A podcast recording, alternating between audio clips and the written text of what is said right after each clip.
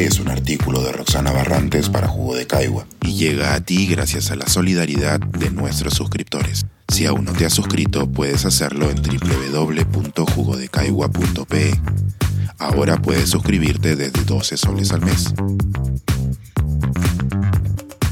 ¿Dónde estuvo el Plan Marshall Nacional?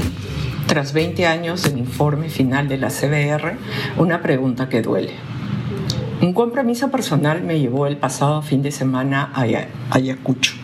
No sé si mis amigos eligieron la fecha de su boda al azar o si tuvieron presente el significado de la pasada semana los 20 años de la entrega del informe final de la Comisión de la Verdad y la Reconciliación, el 28 de agosto, y los 40 años de la fundación de la Asociación Nacional de Familiares de Secuestrados, Detenidos y Desaparecidos del Perú, ANFACEP, el 2 de septiembre. Hoy la ciudad de Huamanga muestra una vitalidad que llama la atención desde comparsas con bailes tradicionales hasta discotecas con el reggaetón de moda y música en inglés. Una feria temporal de Rurajmaki, cercana a la Plaza de Armas, acentuaba con energía esta impresión. En esas andaba, contrastando el ambiente festivo con el horror vivido hace unas décadas, cuando recordé un artículo que escribí hace ya cinco años en memoria de Carlos Iván de Gregori, gran pensador y estudioso de nuestros hondos y mortales desencuentros que ustedes pueden consultar a propósito de la ausencia de un compromiso nacional para superarlos. El Plan Marshall del título de ese artículo, alusivo a la reconstrucción de Europa tras la Segunda Guerra Mundial, podría hacernos pensar en una guerra a cargo de las Fuerzas Armadas en su función sine qua non. Aunque no fue una fuerza extranjera la que nos invadió para provocar las casi dos décadas de conflicto armado interno que destruyeron el país, sí hubo una destrucción literal se atacó infraestructura física, se minó la confianza y el bienestar de los peruanos y por supuesto se tomó la vida de alrededor de 70.000 personas según cálculos de la CBR.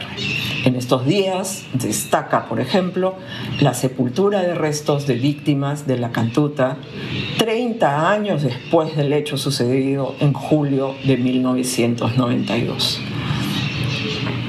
También han transcurrido más de 30 años de la caída de los líderes de Sendero Luminoso y el más reconocido ya falleció.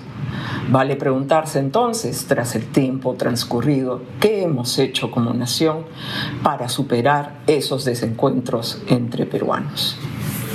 Solo pensar en la cantidad de peruanos afectados hace que el tema sea, por supuesto, importante más aún en un momento en que nos está costando como nación encontrar espacios de diálogo y construcción de memoria. Hoy solo quiero destacar el problema del desarrollo territorial. Sobre este es preciso recordar que las peores acciones de violencia se concentraron en regiones alejadas del centro limeño y moderno. El atentado de la calle Tarata en 1992 fue la excepción más notable. Más allá de la comprobación de los distritos en estado de emergencia en esos años en el diario oficial, se cuenta con la evidencia de que el Censo Económico Nacional de 1993 dejó de censar a un tercio de los distritos del Perú, la mayoría de ellos ubicados en la sierra, centro y sur y en la selva. El camino a convertirnos en un Estado fallido ya ha sido recorrido. Si bien el proceso de descentralización iniciado en el gobierno de Toledo podría haber sido interpretado como la promesa de dotarle más recursos a las regiones, también es cierto que al descentralizar quedó soslayada la falta de priorización explícita de las zonas afectadas por la violencia y la urgencia de su reconstrucción. Pero se trata de reconstruir en realidad se necesitaba poner de relieve la importancia de dar un salto cualitativo en la presencia del Estado ofreciendo servicios de calidad. Caminos, carreteras, postas médicas, conectividad, electricidad, educación el índice de densidad del Estado elaborado en 2017 por el PNUD, que busca dar cuenta de las acciones desplegadas por el Estado en esos frentes, coloca a Ayacucho con poco más de 0.5, muy rezagado respecto a Lima, cuyo índice supera el 0.8. Más aún, el proceso de descentralización ha mostrado más problemas que realidades, si solo consideramos el número de presidentes regionales procesados por corrupción. No hemos podido con la reconstrucción de Pisco, tampoco con la reconstrucción con cambios, y ni siquiera hemos sido capaces de pensar en un plan de desarrollo de infraestructura en las zonas afectadas por la violencia hace más de 20 años. Ese hubiera sido nuestro plan Marshall para una zona devastada por el conflicto armado interno. Otro tema pendiente que requiere seriedad en un país que aspira a la modernidad.